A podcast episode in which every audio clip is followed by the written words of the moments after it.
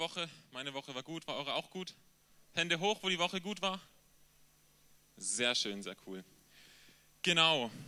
Ähm, wir sind ja gerade in der Ruth-Serie und letzte Woche haben wir was über Abraham gehört und heute wollen wir weitermachen mit dem Isaak und wir werden feststellen, dass man die nicht so hundertprozentig voneinander trennen kann, aber dazu kommen wir später. Die gehören einfach irgendwie zusammen.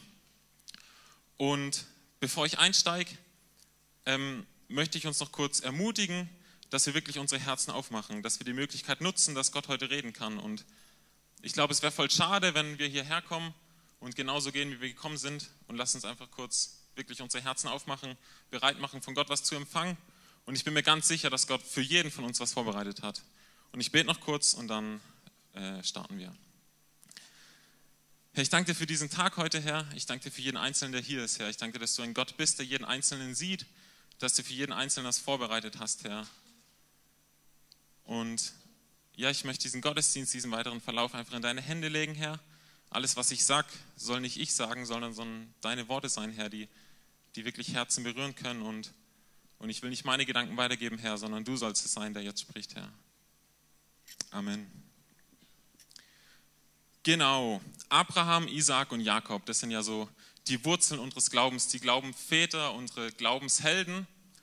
Und ähm, wenn wir so über die nachdenken oder wenn ich so über die nachgedacht habe, dann ähm, habe ich mir immer vorgestellt, dass das Menschen sind, die von Sieg zu Sieg gegangen sind, Menschen, die nie was falsch gemacht haben, die immer auf der Höhe gelebt haben, nie ein Tief hatten, Gott sie immer gesegnet hat und sie einfach immer die Oberchecker waren. Und wir sind heute so die kleinen Würmer, die gucken müssen, dass wir es irgendwie schaffen, an die ranzukommen. Und in vielen Menschheitsreligionen ist es auch so, dass die Glaubensgründer, das sind so fast Übermenschen, die sind unerreichbar und die scheinen so unerreichbar. Und ähm, bei uns im christlichen Glauben sind ja die Glaubensväter eben ähm, Abraham, Isaak und Jakob. Und das sind so die Patriarchen. Das ist ein griechischer Begriff für die Glaubensväter, für die Erzväter. Und das ist auch mein erster Punkt heute, die Patriarchen. Das ist ein bisschen ein komischer Begriff, aber genau. Es geht darum, eben, dass diese unerreichbar oft wirken. Wir lesen in der Bibel und ich weiß nicht, vielleicht geht es euch nicht so, aber mir ging es so, dass ich dachte, krass, so ein Abraham, der, der einfach so der Glaubensvater ist, der so der ist, wo Gott sagt, ich bin der Gott Abrahams, ich bin der Gott Isaak und ich bin der Gott Jakobs. Und Gott identifiziert sich mit diesen drei Personen. Und wenn wir aber die Geschichte lesen von Abraham, Isaak und Jakob, dann stellen wir fest, dass einige Dinge in ihrem Leben schiefgelaufen sind und dass sie Fehler gemacht haben und dass sie Menschen sind wie du und ich und dass sie Menschen sind, die nicht nur auf der Höhe gelebt haben, die nicht immer die richtige Entscheidung getroffen haben. Und was interessant ist oder was wichtig ist, Gott hat sie trotzdem gesegnet. Gott hat sich nicht von ihnen abgewendet, aber Gott hat sie immer trotzdem gesegnet. Und das dürfen wir auch wissen. Wenn wir Fehler machen, wenn wir manchmal Umwege gehen, wenn wir manchmal auch vom Weg abkommen und irgendwie hin und her schlängeln, dann kann Gott uns trotzdem segnen. Und Gott kann aus unserem Leben was anfangen, egal was wir bisher gemacht haben. Und da gibt es ein Zitat, da heißt es, Gott schreibt auf krummen Zeilen gerade. Und auch wenn unser Leben oft, wir machen Umwege, wir, wir kommen vom Weg ab oder Abraham oder Isaac haben auch mal falsche Entscheidungen getroffen und sind ein bisschen vom Weg abgekommen oder so. Und wichtig ist, Gott ist nicht abhängig davon, dass wir alles richtig machen. Gott ist nicht von uns abhängig, dass wir jede Entscheidung richtig treffen. Und wir leben in so einer leistungsorientierten Welt, wo man immer was leisten muss, damit man was bekommen kann. Und auf der Arbeit musst du irgendwas leisten, um dein Gehalt zu verdienen, um befördert zu werden. Und du musst und du musst und du musst, damit du irgendwas haben kannst. Und oft tun wir dieses leistungsorientierte Denken auf unser Glaubensleben auf unser Gemeindeleben übertragen. Und wir denken, wir müssen das und das tun, um vor Gott gerecht zu sein. Oder wir müssen das und das tun, um ja, vor Gott gut dazustehen oder vor Mitmenschen, vor den anderen Christen in der Gemeinde gut dazustehen. Aber Gott geht es in erster Linie nicht darum, dass wir alles richtig machen, sondern Gott geht es um eine Beziehung zwischen uns und ihm.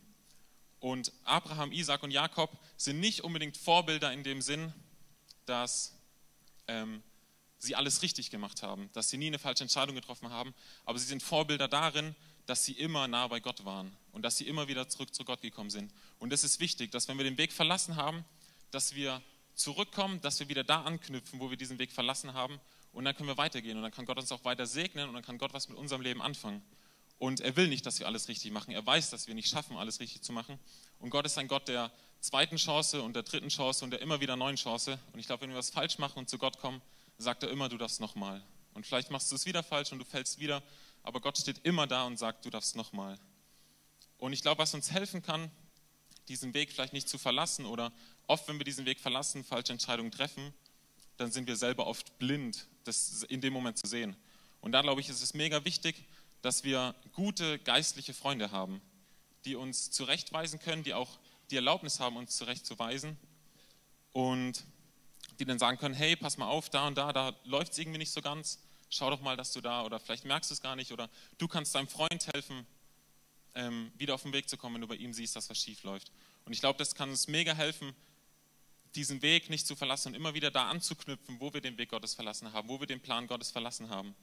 Und ja, auch wenn wir den Weg verlassen, wir können immer wieder zurück zu Gott kommen. Und die Glaubenshelden, von denen wir lesen, das waren Menschen wie du und ich, die Fehler gemacht haben wie du und ich. Und das müssen wir uns im Hinterkopf behalten, dass es keine Übermenschen waren, die unerreichbar sind, sondern Menschen wie du und ich. Und ja, wir lesen zum Beispiel vom Abraham, der hat ja die Verheißung vom Isaak. Der hatte die Verheißung, dass er viele Nachkommen haben wird. Und Abraham war alt und war eigentlich schon übers Alter hinaus, um Kinder zu kriegen. Und Abraham hat angefangen und Sarah Gott nachzuhelfen. Sie dachten, sie müssten Gott irgendwie auf die Sprünge helfen, dass er schneller geht. Oder sie dachten, sie müssen irgendwas tun, um an diesen Sohn zu kommen. Und ähm, ja, wir lesen in der Bibel, dass eben Abraham dann mit der Hagar geschlafen hat, dass sie auch ein Kind bekommen hat. Aber Gott sagt auch, dass das eben nicht der Sohn der Verheißung ist und dass der Sohn eben noch kommen wird. Und oft ist es so, dass wir auch selber, vielleicht manchmal, vielleicht kennt ihr das, selber versuchen, Lösungen herbeizuholen oder Lösungen herbeizuführen, die eigentlich gar nicht von Gott sind. Und oft sehen wir, dass diese Lösungen nicht gute oder nicht die perfekten Lösungen sind. Und da lesen wir auch, dass die Magd von der Sarah, die hat eben das Kind gehabt und die hat angefangen, so ein bisschen auf Sarah hinabzusehen, weil sie keine Kinder hat und sie hat ja ein Kind bekommen. Und das hat Sarah irgendwie genervt und sie hat die Magd dann härter rangenommen und es ging dann so lange, bis die Magd das nicht mehr ausgehalten hat und abgehauen ist. Und also wir können lesen, dass da einfach Streit entstanden ist, dass da Probleme entstanden sind.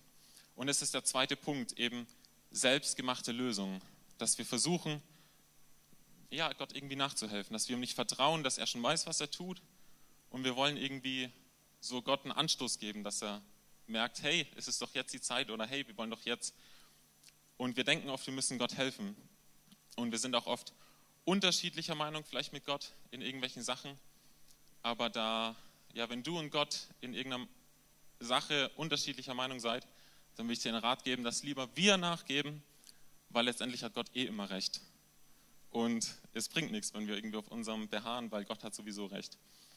Ähm, ich habe zwei Fragen, die ich euch stellen will. Die erste ist, habt ihr schon mal für was gebetet und es ist nicht eingetroffen? Wer hat schon mal was für was gebetet und es ist nicht eingetroffen? Viele Hände. Okay. Die zweite Frage, wer von euch ist ganz froh, dass nicht alles davon, wofür ihr gebetet habt, auch wirklich eingetroffen ist? Ja, also es sind auch einige Hände und ich kenne es ja selber. Ich, also mir ist ein Beispiel zum Beispiel eingefallen in der Schule früher. Viele hatten eine Freundin und ich hatte mir gedacht, oh Gott, die und die ist doch und das passt doch und bitte mach doch, dass da was wird. Und jetzt im Nachhinein bin ich echt froh, dass da eben nichts geworden ist, weil ich sonst jetzt nicht meine wunderbare Frau und meinen wunderbaren Sohn hätte und alles anders gelaufen wäre. Und eben, ähm, Gott weiß, was für uns gut ist und Gott weiß besser, was für uns gut ist. Und was auch ganz wichtig ist, Gott weiß, wann irgendwas für uns gut ist. Und Gott wusste genau, wann er dem Jakob, äh, wann er dem Abraham den Isaac schenkt. Nicht da, wo ja, äh, Abraham ah, sich Sorgen gemacht hat, dass es zu spät wird, sondern da, wo Gott einfach den Zeitpunkt hatte.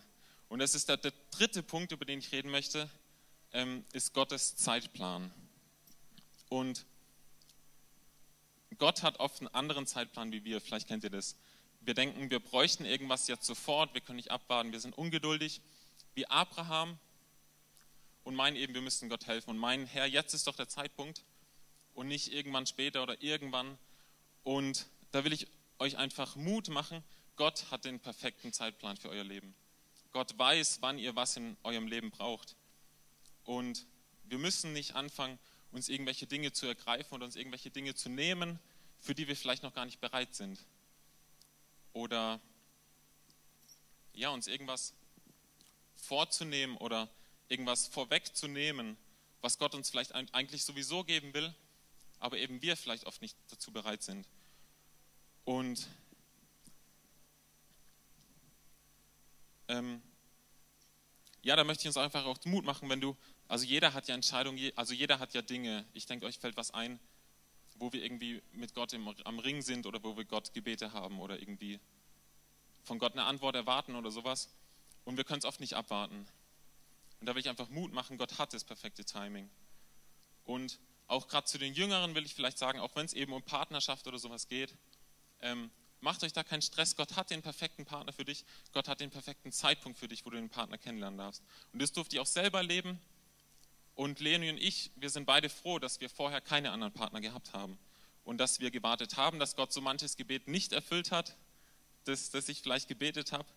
Und jetzt im Nachhinein kann ich einfach sagen, dass, dass ich früher, also bevor ich Leonie kennengelernt habe, war ich wahrscheinlich noch gar nicht bereit für eine Beziehung und hätte einfach nur das Gute gesehen, aber nicht das, wo ich vielleicht selber nicht bereit bin. Und Gott hat den perfekten Zeitplan. Und da will ich auch noch ein kleines Zeugnis von uns weitergeben. Und zwar geht es um den Noah. Wir waren vor circa zwei Jahren, sind wir gerade nach Stockach gezogen, in eine größere Wohnung.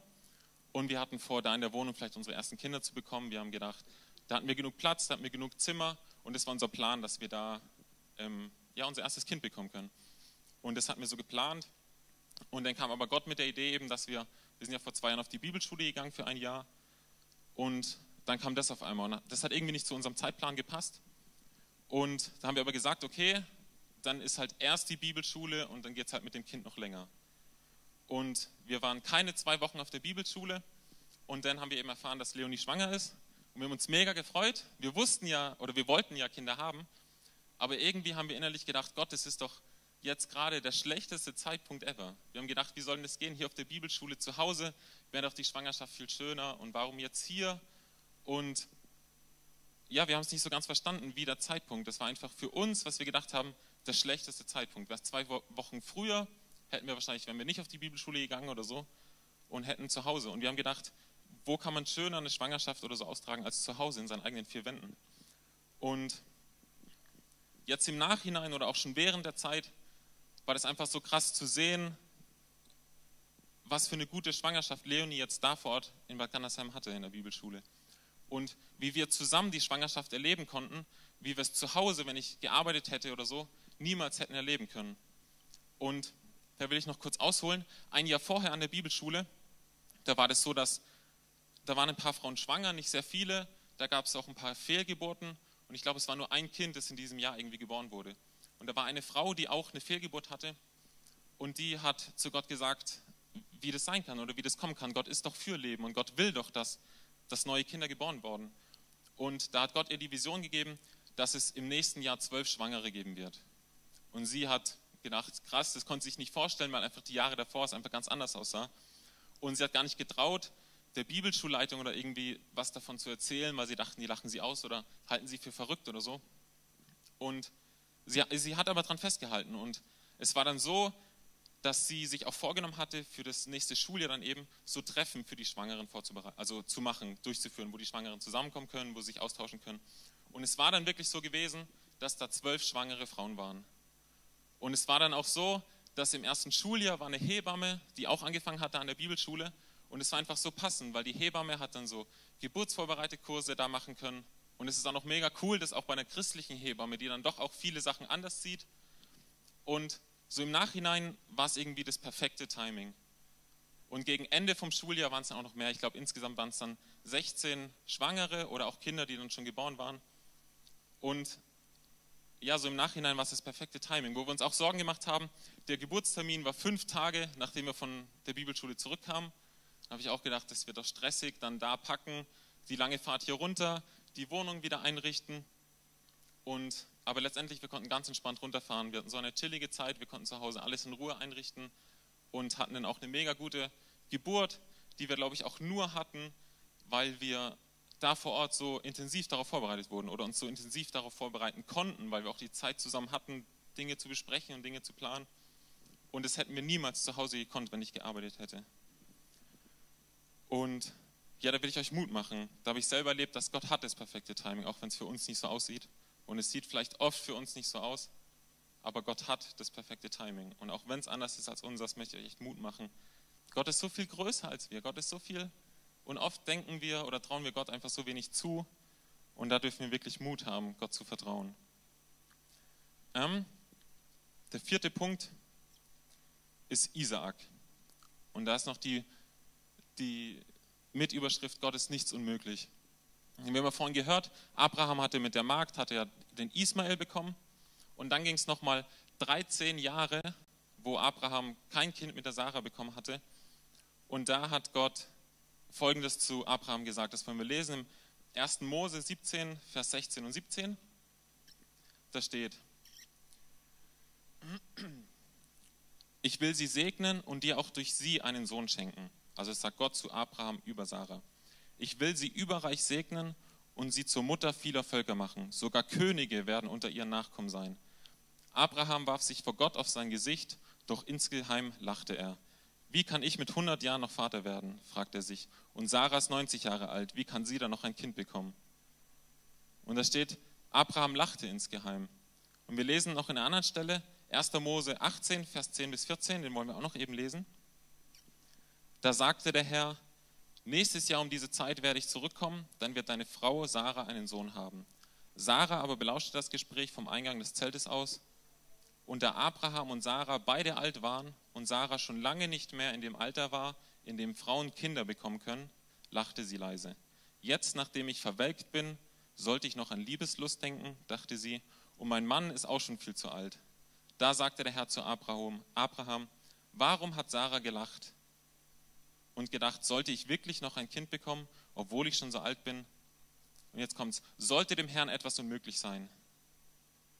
In genau einem Jahr werde ich wieder zu dir kommen und wird Sarah einen Sohn haben. Sollte dem Herrn etwas unmöglich sein? Und vielleicht kennst du das, vielleicht betest du für irgendwas und betest vielleicht schon lange, seit Jahren, vielleicht auch schon Jahrzehnte für eine Sache, die dich beschäftigt und dann redest du vielleicht mit jemand drüber und der kommt dann an und sagt, ja, aber meinem Gott ist nichts unmöglich. Und du denkst und lachst vielleicht innerlich, ja, wenn du mal wüsstest, wie es bei mir aussieht, wenn du wüsstest, wie lange ich da schon für bete. Und wir lesen, dass Abraham und Sarah auch lachten mussten und wahrscheinlich auch gedacht haben, Gott, wenn du wüsstest, wie es aussieht, wenn du wüsstest, wie oft wir das probiert haben, sie haben es bestimmt nicht nur einmal probiert, und wenn du Bescheid wüsstest, wie es bei mir aussieht. Und Gott weiß, wie es in uns aussieht und Gott weiß die Dinge, wo wir vielleicht schon seit Jahrzehnten dran sind, um irgendwas zu erbeten oder wo wir schon ewig dran sind und warten und warten. Und Abraham hatte allein nach Isaak, äh, nach Ismael nochmal 13 Jahre plus das Jahr warten müssen, bis der Isaak geboren war. Und es ist eine lange Zeit. Und sie waren beide über das Alter hinaus, wo sie eigentlich Kinder bekommen. Und ähm, Isaak, die Bedeutung vom Namen ist sowas wie Lachen, der Lachende, er hat gelacht. Sowas ist die Bedeutung von Isaak. Und vielleicht hieß Isaak Isaak, weil Sarah und ähm, Abraham so lachen mussten, als es darum ging. Vielleicht hieß er aber auch Isaak, weil vielleicht Gott auch ein bisschen schmunzeln musste, als Isaak geboren wurde. Dass er dachte, ihr kleinen Menschen traut ihr mir so wenig zu, dass wenn ich euch was verheiße, dass ich das dann auch mache oder dass ich das dann auch kann. Und wenn Gott eine Zusage macht, dann macht er sie auch. Und wenn Gott uns eine Verheißung gibt, dann sind nicht wir für die Lösung verantwortlich oder zuständig, sondern Gott. Und da können wir auf Gott vertrauen und da müssen wir uns gar keinen Stress machen. Ich weiß, das ist oft leicht gesagt, aber wir können Gott vertrauen. Er hat den perfekten Plan, er hat den perfekten Zeitpunkt und er weiß, er sieht voraus, er weiß, was Sache ist. Und da war jetzt dieser Isaak. Und der Isaak war jetzt dieser Träger dieser Riesenverheißung wo Gott sagte, deine Nachkommenschaft wird so groß sein und so riesig sein. Und in Galater 3, Vers 29 steht, und weil ihr nun zu Christus gehört, seid ihr die wahren Nachkommen Abrahams. Ihr seid seine Erben und alle Zusagen Gottes an ihn gelten euch. Und in Galater 4,28 steht, auch ihr, liebe Brüder, seid Kinder der Verheißung, genau wie Isaak. Also da war jetzt dieser Isaak, der diese, auf dem diese Verheißung war. Und wir haben letzte Woche gehört, dass, dass Gott hat ja zu Abraham gesagt oder hat Abraham rausgeführt aus dem Zelt und da war dieser Sternenhimmel, wo er gesagt hat, ähm, so groß wie die Sterne, so viele Sterne wie da am Himmel sind, ähm, so viel Nachkommen will ich dir schenken. Und ich finde, da redet man ganz oft drüber und ich habe da ganz oft drüber geredet, habe gesagt, ja, der ist halt rausgegangen und hat diesen Sternenhimmel gesehen. Uh, Atmosphäre. Und ich will das aber ein bisschen verdeutlichen. Wir sehen das Bild und da sind Millionen von Sternen. Und Abraham stand da, er war viel zu alt, um Kinder zu bekommen. Sarah war viel zu alt, um Kinder zu bekommen. Und Gott sagt zu ihm, ich werde dir Nachkommen schenken, die so zahlreich sind wie die Sterne am Himmel. Und ich glaube, für Abraham muss das schon krass gewesen sein. Da kann ich auch verstehen, dass er vielleicht innerlich lachen musste. Er hat gesehen, er kann keine Kinder bekommen. Und, und Gott hat ihm gesagt, so viele Sterne, wie du da siehst. Und ich glaube, das ist was, das konnte Abraham vielleicht gar nicht begreifen, das konnte er gar nicht glauben. Und wir sehen aber heute, wir haben gelesen, dass jeder Christ, also und weil ihr nun zu Christus gehört, seid ihr die wahren Nachkommen Abrahams. Also du bist ein Nachkomme Abrahams, du bist ein Nachkomme Isaaks, auf dem diese Verheißung lag. Und einer dieser Sterne, die Abraham gesehen hat damals, das warst du. Und einer dieser Sterne, die Abraham gesehen hat, das waren wir und wir und viele andere. Und wir sind ein Teil von dieser Verheißung, die erfüllt wird. Und als Abraham in den Sternenhimmel gesehen hat, da hat er einen Stern gesehen und der stand für dich da. Und Gott hat damals an dich gedacht und er hat dich heute hier sitzen sehen. Und wir alle sind ein Teil von dieser Verheißung, die in Erfüllung geht. Und das konnte Abraham damals nicht sehen. Das konnte er nicht sehen, dass diese Erfüllung irgendwie in, dass diese Verheißung irgendwie in Erfüllung gehen könnte. Und wir heute, wir sehen, dass es möglich ist. Wir sehen, dass es passiert ist. Wir sehen, dass da so viele Christen weltweit sind, die einfach die Nachkommen sind. Und so geht es uns oft. Wir stehen da, sehen nicht, wie irgendwas sein kann und sehen nicht, wie es möglich ist und haben so wenig Vertrauen, dass Gott es machen kann. Und es war klar, es war Abraham wahrscheinlich klar, dass es nicht von heute auf morgen passiert, dass, dass er Nachkommen hat, die so zahlreich sind. Aber die Frage ist, wenn wir solche Verheißungen haben, wenn wir in so einer Situation sind, haben wir dann das Vertrauen, so etwas Großes zu glauben, Gott sowas zu, äh, zuzuvertrauen? Oder sehen wir nur die Dinge, dass es nicht möglich ist, dass wir zu alt sind, dass da gar kein Kind da ist, der diese Verheißung tragen kann? Und wir haben letzte Woche gehört vom Berg Moria, wo Abraham diesen Isaak, auf dem diese Verheißung lag, dieser Isaak, der das alles möglich machen konnte, dass diese Verheißung in Erfüllung gehen kann, dass Gott zu ihm sagte, er soll ihn opfern. Und als sie auf dem Weg waren zu dem Berg, da kann ich mir vorstellen, dass Abraham das einfach nicht gerafft hat. Warum, Herr? Du hast mir diesen Sohn geschenkt, auf dem diese Verheißung liegt. Und jetzt soll ich ihn opfern und jetzt soll ich das Einzige, was ich sehen kann, woran diese Verheißung feststeht, loslassen. Und Isaak, der ist mit seinem Vater auf den Berg gelaufen und er hat den Vater gefragt, Vater, wie sollen wir ein Brandopfer Gott darbringen, ohne ein Lamm zu haben, ohne ein Tier zu haben, das wir opfern können? Und, und der Vater hat gesagt, vertrau darauf, dass Gott uns versorgt mit dem, was wir brauchen. Und vielleicht hat Isaak auf dem Weg zum Berg hoch Ausschau gehalten nach irgendwelchen Tieren, die er einfangen kann, damit sie ein Opfertier haben. Und wir lesen weiter, dass Abraham hat diese Altar gebaut, hat das Holz geschichtet und hat seinen Sohn gefesselt. Und das stelle ich mir so krass vor, wenn Isaak wird von seinem Vater gefesselt und wird auf diesen Altar gelegt, wird auf, dieses, auf diese Holzscheitel gelegt. Und Isaac hat wahrscheinlich selber nicht gewusst, was jetzt passiert oder was abgeht. Und er war an einem Punkt, wo er nicht sehen konnte, wie kann es weitergehen, was passiert jetzt. Er lag da gefesselt von seinem Vater auf diesem Altar und sah seinen Vater irgendwie mit dem Messer ausholen. Und ich glaube, für ihn war in dem Moment war alles vorbei. Er wusste nicht, was jetzt passieren kann. Er wusste nicht, wie das enden kann. Und er gut davon wegkommt. Und ich glaube, Isaak war genauso erleichtert wie Abraham, als eben der Engel angegriffen hat oder als, als Gott einfach Stopp gerufen hat. Und vielleicht stehst du an dem Punkt, wo du denkst, du kannst nicht weiter, du weißt nicht, wie hier ein Ausweg ist, so wie Isaak, der da gefesselt liegt den Vater ansieht, der ausholt mit dem Messer und er einfach keinen Ausweg mehr sieht. Und vielleicht kennst du die Situation, vielleicht kennst du das, dass wir vor Situationen stehen und wir haben keine Möglichkeit zu sehen, wie es weitergeht. Und da Gott hat zur rechten Zeit noch eingegriffen.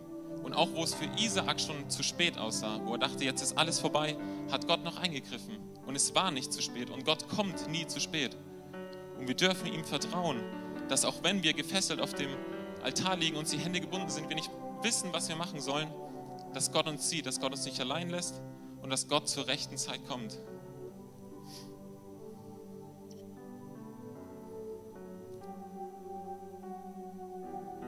Und der fünfte Punkt, auf den ich noch eingehen will, ist eben dieser Berg Moria oder dieses Gebiet Moria, wo der Berg war, wo es ums Loslassen ging. Und jeder von uns hat, hat Dinge, jeder von uns hat materielle Dinge, jeder von uns hat Freunde. Und ich sage euch was, das Leben ist gefährlich, weil früher oder später stirbt jeder und jeder von uns wird alles loslassen müssen. Und jeder von uns wird irgendwann alles verlieren, was er hier auf Erden hat. Und Abraham konnte, glaube ich, diesen Schritt gehen, Isaak loszulassen, weil er wusste, Israel war ihm von Gott geschenkt und Gott weiß, was er tut, auch wenn ich es nicht verstehen kann. Und er hat gesagt, okay Gott, ich kann Isaak loslassen, ich gehe los und tu den Schritt. Und Gott hat ihn geprüft und Gott prüft uns auch manchmal in Sachen, wo wir Dinge loslassen müssen. Und vielleicht es dir so, ich kann es dir vorstellen, wenn Noah irgendwann groß ist, wenn er loszieht, seine eigene Familie gründet, dass man ein Stück weit loslassen muss. Dass man ihn gehen lässt, dass man ihn vielleicht auch irgendwo hingehen lässt, wo man selber vielleicht nicht hingehen würde an seiner Stelle. Oder es kann auch materielle Dinge sein. Ich will nicht sagen, dass wir alles jetzt weggeben müssen, was wir haben. Aber wenn es Situationen sind, wo wir Dinge loslassen müssen, dann wissen wir das innerlich. Und dann weißt du das auch jetzt, wo du Situationen hast, wo du vielleicht was loslassen musst. Und alles, was wir haben, ist uns sowieso von Gott geschenkt. Das gehört nicht uns. Und ich glaube, kein Mensch hat jemals ein Sauerstoffmolekül aus dem Nichts entwickelt. Kein Mensch hat jemals irgendwelche Nahrung aus dem Nichts entwickelt. Und das sind alles Dinge, die Gott uns von Anfang an als Geschenk mitgegeben hat. Und jeder von uns kann atmen. Jeder von uns, mit jedem Atemzug nimmst du ein Geschenk auf, das Gott dir gibt. Und ich glaube, wenn wir anfangen, unsere Sicht zu ändern auf Dinge, auf Materielles, auf, auf Dinge, die wir loslassen müssen, dass uns das alles von Gott geschenkt ist. Und dass Gott entscheidet, was wir loslassen müssen, was wir behalten können, was wir wie lange behalten können. Und auch wenn es uns vielleicht schwerfällt, es loszulassen, weil wir irgendwie dran hängen oder weil wir denken, das ist doch unsers, dann ja, müssen wir, glaube unsere Sicht ein bisschen ändern, dass wir sagen, Herr, ich bin dir so dankbar für die Zeit, wo ich das haben durfte. Und Abraham war sicher dankbar für die Zeit, wo er Isaak haben durfte. Aber er trotzdem bereit, diesen Schritt zu gehen, auch wenn er nicht wusste, wo es hingeht.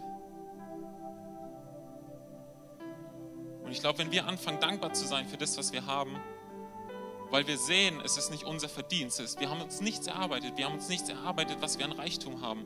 Und wenn wir sehen, das sind alles Dinge, die Gott uns schenkt, und es sind gar nicht unsere Dinge, das sind gar nicht Dinge, die wir ja erarbeitet haben, dann fällt es uns leichter, auch mal Dinge loszulassen, weil wir wissen, Gott weiß, was er tut, weil wir wissen, wenn Gott uns was loslassen lässt, wenn Gott uns was nimmt, dann fehlt uns nichts.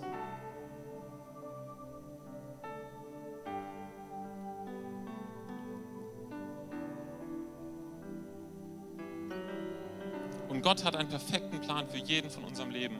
Von jedem von uns hat Gott einen Plan. Und er ist nicht davon abhängig, was wir tun. Er ist nicht davon abhängig, dass wir alles richtig machen. Wichtig ist, dass wir zurückkommen, wieder anknüpfen, Gott vertrauen und den Weg wieder gerade gehen. Und Gott kann unsere, unsere krummen Leben, unsere krummen Linien, die wir laufen, unsere kurvigen Linien, kann er nehmen und kann darauf gerade schreiben und kann einen geraden Weg darauf schreiben, den wir gehen können. Und ich glaube, Gott schreibt den Weg voraus und wir müssen uns einfach nur an dieser Schrift entlanghangeln. Wenn wir uns an dieser Schrift entlanghangeln, dann werden wir sehen, dass es eine gerade Linie wird. Und vielleicht können wir kurz alle zusammen aufstehen.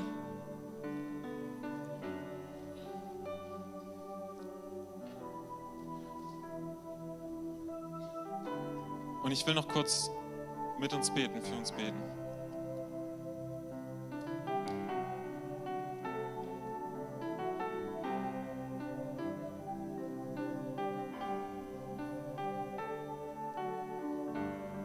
Herr, ich danke dir, dass du jeden Einzelnen von uns wertvoll gemacht hast, Herr.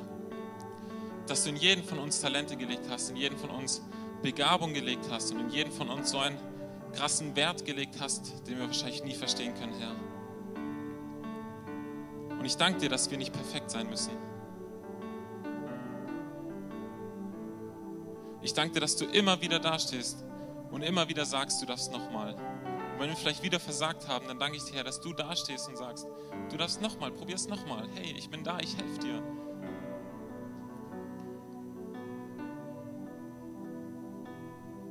Und ich möchte einfach bitten, Herr, da wo Dinge anstehen bei uns, wo wir Dinge vielleicht loslassen müssen, wo wir Dinge dir in die Hand legen müssen und anfangen müssen, dir zu vertrauen, dass du uns da einfach diesen Mut schenkst, Herr, dass wir vertrauen können, dass wir dir vertrauen können, weil wir wissen, dass deine Wege gut sind, weil wir wissen, dass du nichts Falsches tust, weil wir wissen, dass dein Zeitplan perfekt ist. Und dass wir aufhören, eigene Entscheidungen zu treffen oder eigene Lösungen zu suchen oder eigene Lösungen zu basteln, sondern dass du uns Mut schenkst, Herr, dass wir auf dich gucken können in jedem Umstand, der in unserem Leben ist, dass wir auf dich gucken können, dass wir einen Blick auf dich ausrichten können und dir vertrauen können, Herr. Dass wir in diesem Vertrauen leben können, das Abraham hatte, das Isaac hatte und das Jakob hatte. Und dass wir auch wenn wir vor Dingen stehen, die für uns ungreifbar stehen, dass du uns den Mut schenkst, dir zu vertrauen, nicht die ganzen Dinge zu sehen, wo, wo Gedanken kommen, dass es nie funktionieren kann, dass es gar nicht möglich ist. Ich danke dir, dass dir alles möglich ist, Herr.